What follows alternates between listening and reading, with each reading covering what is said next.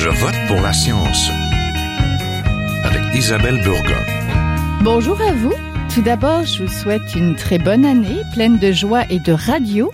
L'année commence de belle façon. L'UNESCO a décrété que 2019 sera l'année internationale du tableau périodique des éléments.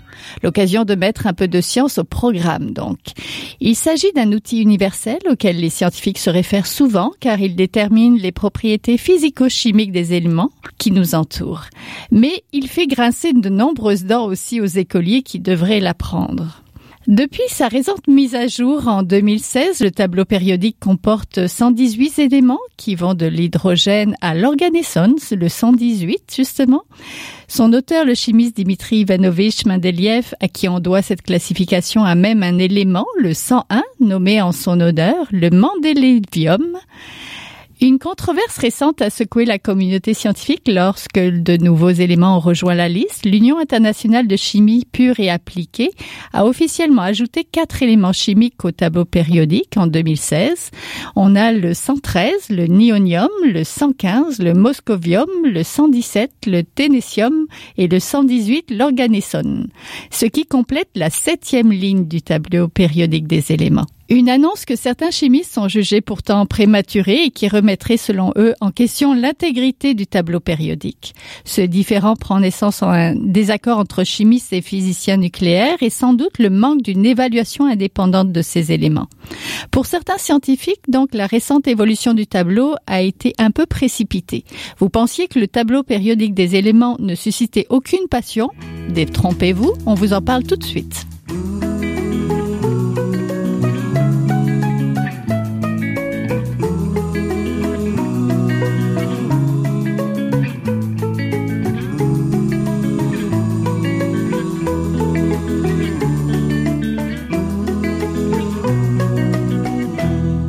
De l'année internationale du tableau périodique des éléments, de cette classification scientifique utile, cauchemar des élèves de secondaire et de ses récents changements, je suis en compagnie de Jean-François Masson, professeur de chimie à l'Université de Montréal et cofondateur de la compagnie Affinité. Bonjour. Bonjour. Et je suis en compagnie aussi de Normand Voyer, professeur de chimie, chimiste aussi, professeur de chimie à l'Université Laval, lui, mais aussi conférencier et vulgarisateur. Bonjour. Euh, bonjour. Professeur Voyer, présentez-nous le tableau périodique. C'est en, combien de minutes qu'il faut que je vous présente ça? Peut-être deux, trois minutes? En fait, le tableau périodique, c'est une classification qui est issue des travaux de nombreux scientifiques. On l'associe évidemment à Mendeleev, mais avant lui, il y avait eu plusieurs chercheurs qui ont travaillé, des chimistes, des physiciens, même des mathématiciens, qui ont travaillé à essayer de mettre de l'ordre dans tous ces éléments. Vous savez, euh, Lavoisier avait trouvé 33 éléments, puis il avait fait un carré avec ça, puis il avait dit, voilà, ça, c'est une classification des éléments. Il y a des gaz, il y a des solides. Bon, c'était utile un peu, mais avec tout ça, toutes ces informations-là, ben, Mendeleev, un jour, a eu une idée géniale d'essayer de cadrer ça dans une vraie classification. Et ça, ça a donné naissance au tableau périodique des éléments. Ce tableau-là, ben, il permet de mettre en relief euh, tous les éléments qu'on connaît jusqu'à maintenant et de les placer par ordre euh, non pas aléatoire, mais en fonction de leur propriété et de leur structure euh, subatomique qu'on a trouvée dans les années 1900. Et puis, avec tout ça, ça nous donne un espèce d'outil fantastique pour des chimistes pour être capable de prédire la réactivité, la formation, les propriétés de tous les éléments qui constituent notre planète. Hum, professeur Masson, pourquoi apprendre le tableau? Pourquoi on fait, on torture les élèves de secondaire avec ça? Bon, le, tableau périodique est un, est un guide. C'est un outil qui nous aide à bien comprendre les propriétés des matériaux, des, des éléments. Mais surtout, c'est, il faut avoir une certaine intuition pour euh, être capable de bien comprendre certaines, euh, certaines molécules. Donc, euh, les, euh, apprendre les éléments de base du tableau périodique est important pour bien comprendre ces, euh, par exemple, quels éléments sont similaires, quels sont les gaz, quels sont des, des, des sels. Donnez-moi un exemple, par exemple. Donc, connaître le carbone, l'oxygène, l'azote, le phosphore, qui sont les éléments à l'origine de la vie, sont, sont, sont importants. Euh, savoir que le sel de table est du NaCl, c'est aussi important. Donc, c'est intéressant également. Euh, par contre, connaître le tableau périodique dans son entièreté euh, n'est pas nécessaire, parce que le tableau périodique est principalement un guide, un outil, euh, un aide-mémoire pour les scientifiques, à savoir ben, quels sont les éléments, quels sont leurs poids moléculaires, par exemple, ou quelles sont leurs propriétés. Puis, ce qui est important dans le tableau périodique, c'est de reconnaître la périodicité. Donc, c'est la répétabilité des propriétés des éléments. Donc, il y a des tendances dans une rangée du tableau périodique. C'est de reconnaître qu'il y a des tendances qui sont soit croissantes, soit décroissantes, dépendant des propriétés que, que l'on veut étudier. Donc, être capable de naviguer le tableau périodique est important. Donc, en apprendre certains éléments, bien sûr, mais surtout savoir comment l'utiliser est très important. Professeur Voyer, c'est aussi un hommage à ces découvreurs oui, en, fonction de l'importance, juste revenir sur euh, est-il nécessaire d'apprendre le tableau périodique, torturer les jeunes au secondaire avec ça? La réponse est absolument pas. Euh, ça vous sert absolument à rien de savoir que le francium, là, c'est l'élément 87, à moins que vous soyez un féru de mots croisés ou que vous vouliez participer à question pour un champion. Là. Ça sert absolument à rien. Et euh, j'espère qu'il y a des profs du secondaire qui nous écoutent aujourd'hui qui, qui, vont dire ben, oh, peut-être je vais changer mon idée là-dessus. Alors.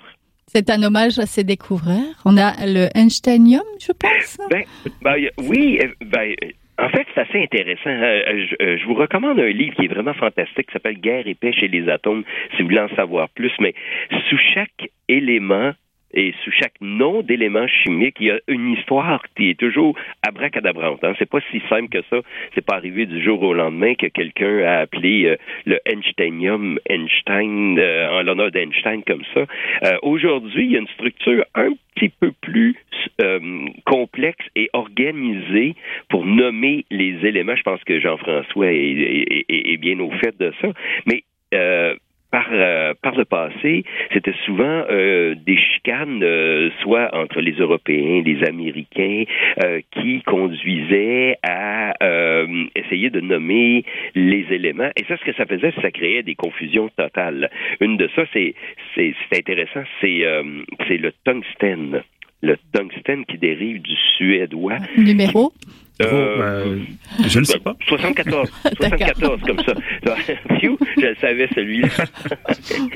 en fait, euh, euh, ce qui est intéressant avec le, tungstène, c'est que ça vient évidemment du suédois, qui, qui veut dire euh, tungstène, minerai lourd, parce que ça avait été isolé initialement de la scheelite, qui est un, un minerai très lourd. Ah, on va l'appeler le tungstène, voilà, c'est l'élément. Mais les Allemands, eux, l'ont isolé de la wolframite. Et les Allemands, ils ont dit non, non, non, non, ça va s'appeler le wolframium, hein, parce que c'est comme ça. Et les Allemands ont été plus vite sur la gâchette pour mettre l'élément W. Euh, le symbole W sur le wolframium, qui est aussi associé au tungstène. Alors, vous voyez un peu la problématique de ça. Et tout ça, c'est réglé. C'est vraiment assez intéressant quand même de savoir ça. Tout ça, c'est réglé en 1950 lorsque euh, l'IUPAC, International Union of Pure and Applied Chemistry, s'est penché sur un nom d'un autre élément euh, qui s'appelait le columbium, mais que les Américains appelaient niobium. Alors, vous voyez un peu la, différence. Le symbole étant NB, les Européens l'appelaient columbium, mm. puisqu'il avait été isolé d'un minerai qui venait du des, Amériques, le pyrochlore, et c'est très présent au Québec en passant, le niobium. Cette problématique-là a été résolue en même temps que le wolframium, où l'AUPAC en 1950 a décidé, pour faire plaisir aux Européens, ben, d'appeler euh, d'appeler le le columbium, le nobium et vice-versa. On a en fait échangé les noms. Euh, c'est pour ça que le tungstène a le symbole W. C'est pour ça que le columbium n'existe plus, mais le niobium a maintenant le numéro, euh, c'est-à-dire le symbole NB. Oui, professeur Masson, on l'entend. Cet outil a évolué beaucoup au fil de nos connaissances. Il y a eu beaucoup de réajustements, d'ajustements depuis 1869. Comment le tableau gagne des éléments et comment on les bâtit justement? Oui, donc ben, en 1919, euh, il a été créé l'Union internationale de chimie pure et appliquée, donc la UPAC euh, que M. Voyer a mentionné précédemment. Justement pour un peu euh, standardiser et euh, chapeauter le, la nomenclature et le, des éléments chimiques qui sont découverts. Donc, euh, avant ça, c'était un petit peu le Far West, on peut dire. Donc, c'était le premier découvreur et celui qui était probablement le plus vocal qui, qui avait prédominance. par contre, pour bien standardiser la nomenclature des éléments, en 1919, il a été créé l'IUPAC. Donc, c'est maintenant l'organisme qui chapeaute la nomenclature des éléments. ça se fait de façon séquentielle, donc il faut euh, premièrement, découvrir un élément. Donc, mm à l'origine d'une découverte d'un élément pour avoir le droit de proposer des noms qui sont par la suite euh, vérifiés par un comité d'experts mhm. et qui sont entérinés dans la séance plénière de, du Voté à main levée?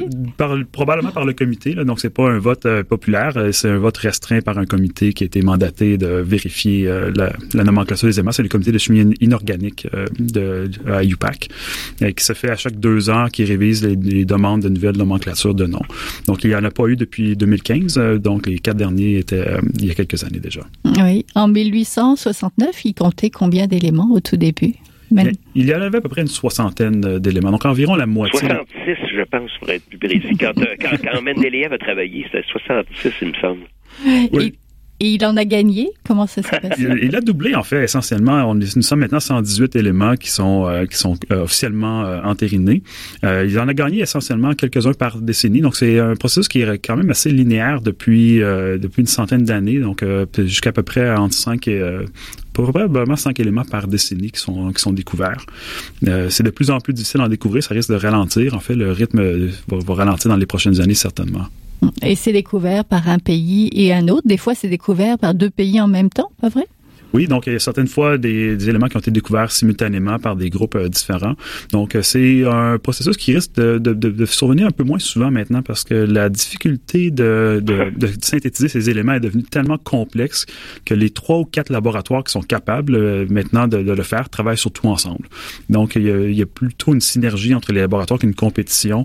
je pense que ça s'est estompé avec la, avec la complexité de, de, la synthèse de ces nouveaux éléments chimiques, mais ça reste toujours quand même très politique parce que la nomenclature apporte un certain, euh, une certaine renommée, mais aussi, euh, étant donné qu'il y a certaines restrictions sur les noms d'éléments qu'on peut apporter, dont on peut utiliser des, noms géographiques, mais les derniers éléments, certains d'entre eux avaient des, noms d'endroits géographiques. Donc, il y a un élément politique, un élément de fierté qui est associé à la nomenclature d'éléments chimiques.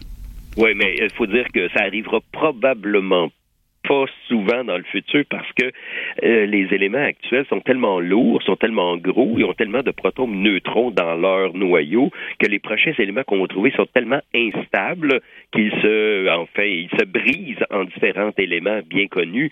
Et donc, euh, les laboratoires, les trois ou quatre euh, dans le monde qui sont capables de regarder, d'essayer, de vérifier en bombardant différents éléments pour obtenir de nouveaux éléments probablement que ces éléments-là vont durer euh, une femtoseconde et encore moins de ça, des nanos de femtoseconde et on pourra pas vraiment les caractériser ou à tout le moins, il va toujours rester un débat. Donc ça risque de pas arriver trop souvent. C'est pour ça qu'il y avait une polémique. Tout le monde voulait avoir leur nom en ce moment sur les derniers éléments comme ça.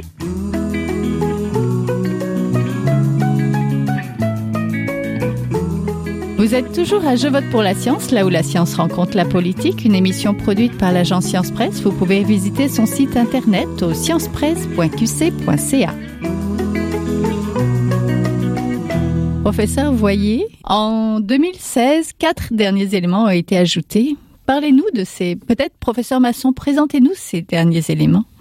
Oui, donc il y a quatre éléments qui ont été euh, officiellement entérinés en 2016. Donc c'est le l'ionium, le ténésium, l'organesium et le euh, excusez-moi, le dernier m'échappe à l'instant. C'est le moscovium. moscovium. En effet, moscovium.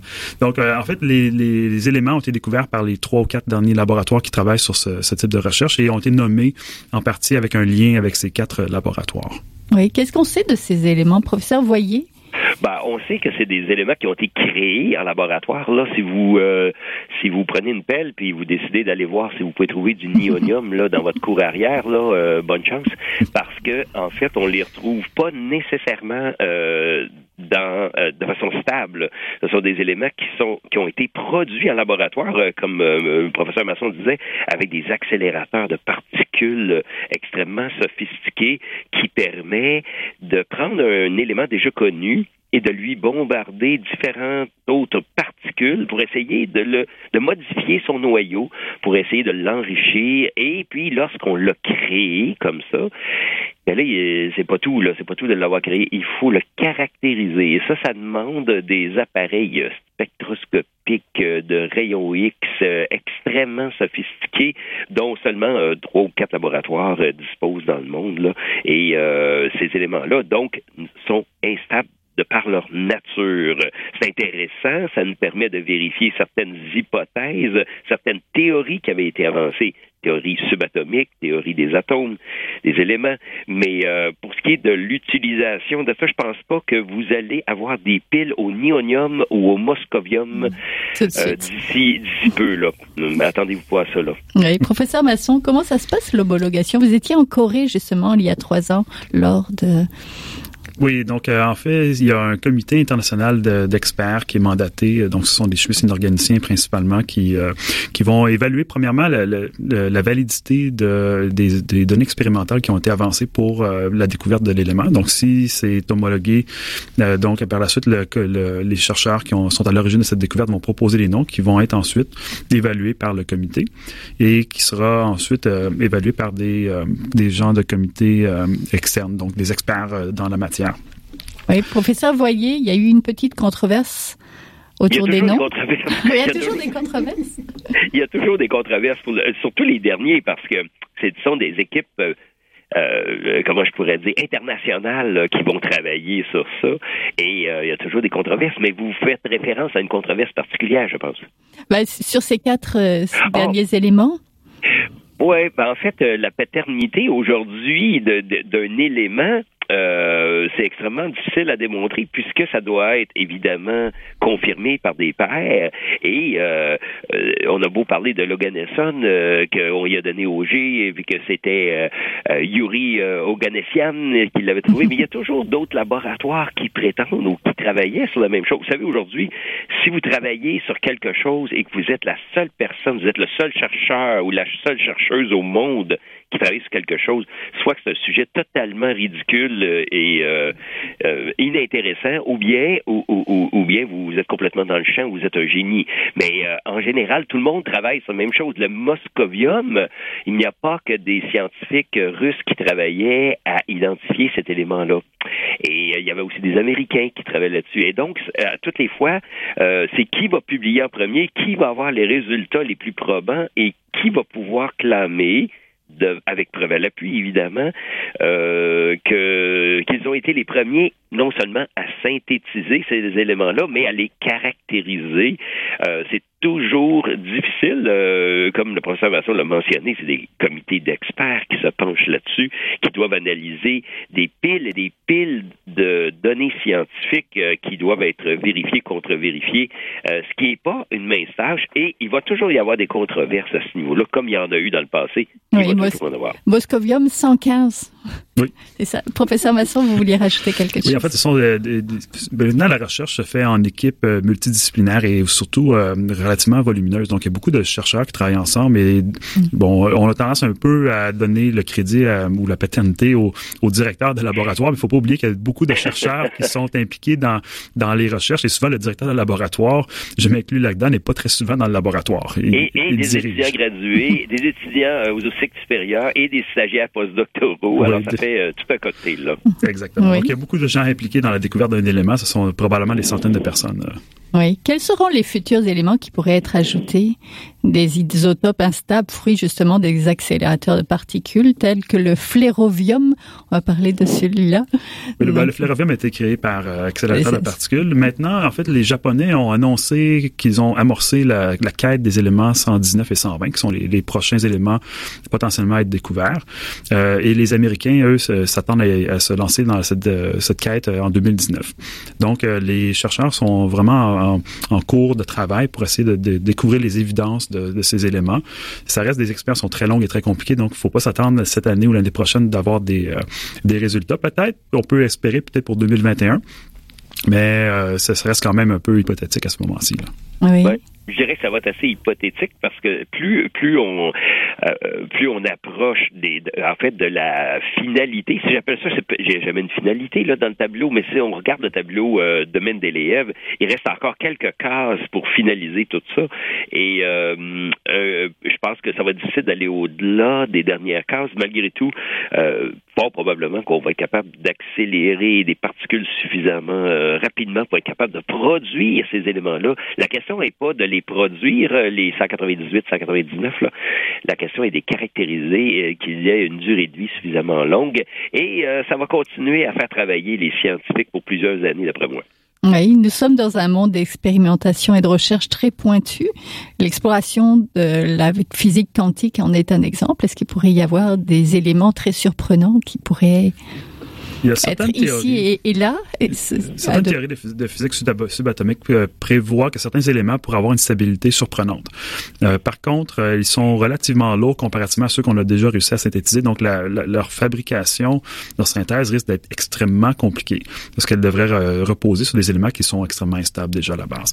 Mais par contre, il y a certains éléments que, qu'on appelle des îlots de stabilité qui pourraient exister pour des périodes plus prolongées que les euh, femtosecondes que le professeur Voyer mentionnait pour les éléments qu'on synthétise ça présentement. Reste, ça reste à être prouvé quand même. Ça reste à être prouvé. C'est très, c'est très, c'est une théorie euh, qui doit sûrement être très controversée, mais que mhm. bon, j'ai jamais été optimiste. J'espère pouvoir euh, euh, voir éventuellement un, un, élément extrêmement lourd de, de, stabilité remarquable, mais ça reste quand même présentement un peu de l'utopie. Oui. Ben, il faut quand même le faire, hein, comme vous savez, parce que on sait, on n'a jamais pensé, par exemple, qu'on va retrouver dans les détecteurs de fumée de l'américium. Là. Il, y a, il, y a plein, il y a plein de, de métaux qui nous épatent. Aujourd'hui, le gadolinium, on n'a jamais pensé que le gadolinium euh, finirait un jour pour être utilisé euh, en diagnostic médical.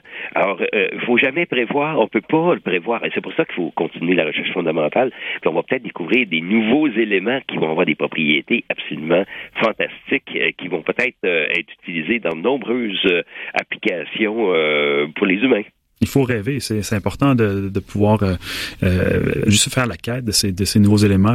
La quête de la recherche est, toujours un, peu relève un peu du rêve, mais certains rêves deviennent réalité et c'est ça qui est, qui est, la magie de, de la recherche. Et on aurait toujours besoin d'un tableau périodique des éléments, si je comprends bien. Ah, tout à fait, tout à fait. Mais euh, si ce n'est que pour les mots croisés, là, euh, ça va déjà être quelque chose qui va être utile pour beaucoup d'humains dans le futur. Mais euh, vous savez, il faut jamais prendre rien pour acquis en science. Hein. on va regarder, on peut découvrir des nouvelles choses, un peu comme le professeur Masson le mentionnait. C'est toujours ça, des découvertes, ça se fait par petits pas, par des découvertes fondamentales qui découlent sur des applications pratiques. Donc, il faut continuer la quête, il faut continuer la recherche. Et le tableau périodique, c'est un des plus bels exemples du travail des scientifiques euh, ensemble pour créer quelque chose, pour apprendre, faire avancer les connaissances qui sont pratiques pour les humains. Oui, merci beaucoup. Donc, merci beaucoup à tous les deux. On était en compagnie de Normand Voyer, euh, chimiste et professeur de chimie à l'Université Laval, mais aussi conférencier et vulgarisateur, et de Jean-François Masson, professeur de chimie à l'Université de Montréal et cofondateur de la compagnie Affinité. Merci. Avec plaisir.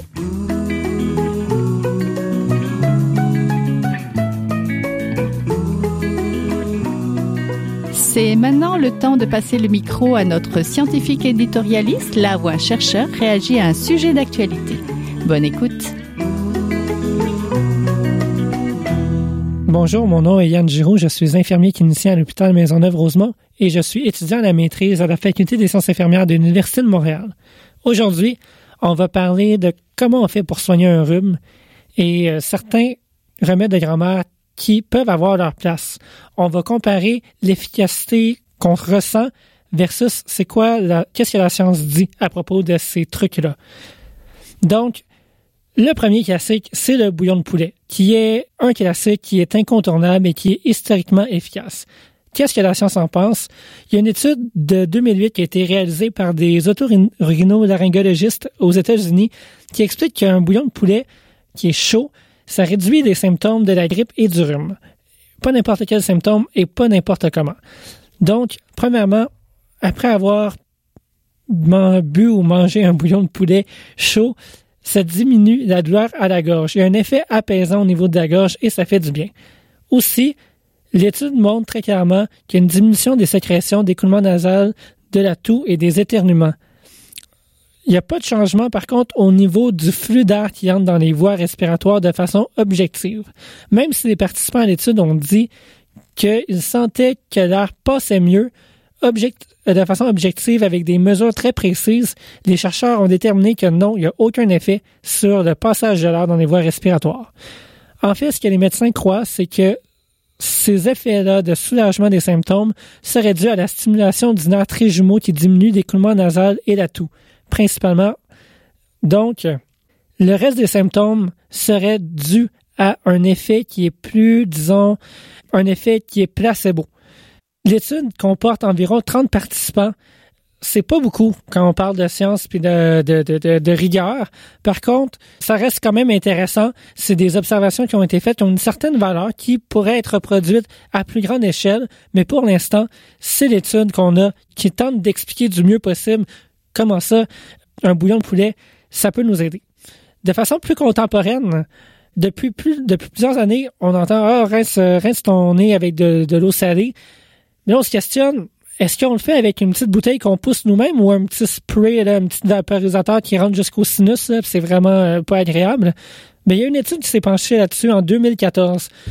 Ce que les chercheurs ont fait, ils ont fait une revue de littérature pour tenter d'identifier toutes les études qui ont été faites pour dire est-ce que un est plus efficace que l'autre. Finalement, les chercheurs ont juste trouvé une étude de 2014 qui a été faite aux États-Unis et qui a des résultats qui sont un peu euh, de qualité modérée. Parce que certains biais qui peuvent être introduits dans cette étude-là, ça démontre que l'irrigation, donc la petite bouteille qu'on pousse manuellement avec un volume entre 60 et 100 millilitres d'eau salée, ça serait un petit peu plus efficace que le petit spray qu'on pèse et que ça donne un petit jet d'eau euh, dans, dans, la narine. Ça soulage les symptômes de l'écoulement nasal, ça contribue aussi à la diminution de l'œdème des tissus, donc l'enflure, ça diminue. Donc ça, ça peut aider et c'est aussi une autre façon de mieux soulager les symptômes de la grippe ou du rhume. Donc c'est pas ça qui va aider à guérir la grippe en soi ou le rhume, mais ça va nous permettre de passer un 3-4 jours de façon plus agréable que si on ne l'avait pas. Donc euh, la prochaine fois que vous avez une grippe, voici quelques petits conseils d'usage et on se revoit pour une prochaine capsule très prochainement. C'est tout pour cette semaine. Je vote pour la science c'est une production de l'agence Science Presse avec Radio VM, à la régie Daniel Fortin, à la recherche François Cartier, à la réalisation de l'émission et au micro Isabelle Burguin. Vous pouvez réécouter cette émission, rester à l'écoute de Radio VM. Nous avons des rediffusions durant toute la semaine. Vous pouvez l'écouter aussi en podcast sur le site de l'agence Science Presse ou sur iTunes. Et si vous l'avez aimé, partagez-la. À la semaine prochaine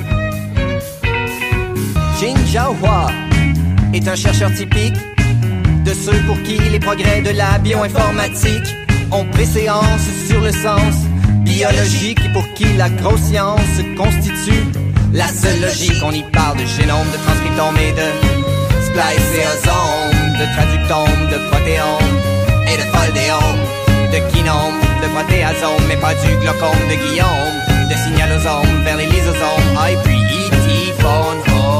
Des milliers de candidats qui montent et qui descendent en fonction du stimulus duquel ils dépendent. Pendant que Docteur Roy en ses résultats et avec son accent